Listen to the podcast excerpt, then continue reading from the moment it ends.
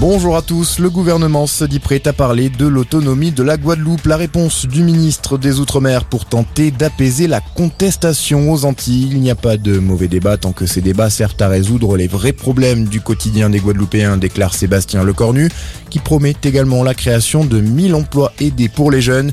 La mise en œuvre de l'obligation vaccinale des soignants et des pompiers qui était le point de départ des violences est repoussée au 31 décembre en Guadeloupe et en Martinique.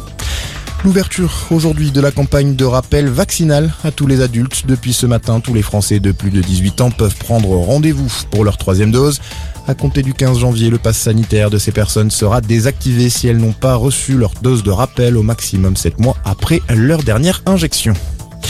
Pendant ce temps, un nouveau variant inquiète l'OMS. Baptisé Omicron, il a été détecté en Afrique du Sud dernièrement et serait plus contagieux que les autres souches selon les premières analyses. Un premier cas européen a été identifié hier en Belgique.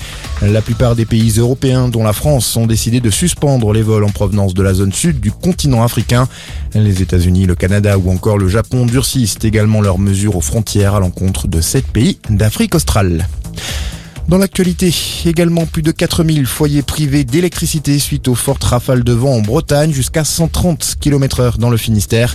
Enedis espère un retour à la normale dans l'après-midi. L'archevêque de Paris a présenté sa démission au pape. Cela intervient après des soupçons de relation avec une femme dans un article de nos confrères du Point. Monseigneur au Petit reconnaît un comportement ambigu. En 2012, le pape François est le seul à pouvoir approuver ou non sa démission. Et puis le jackpot pour un joueur français, il remporte 162 millions d'euros à l'euro million. Il devient le cinquième plus gros gagnant en France, a annoncé aujourd'hui la Française des Jeux.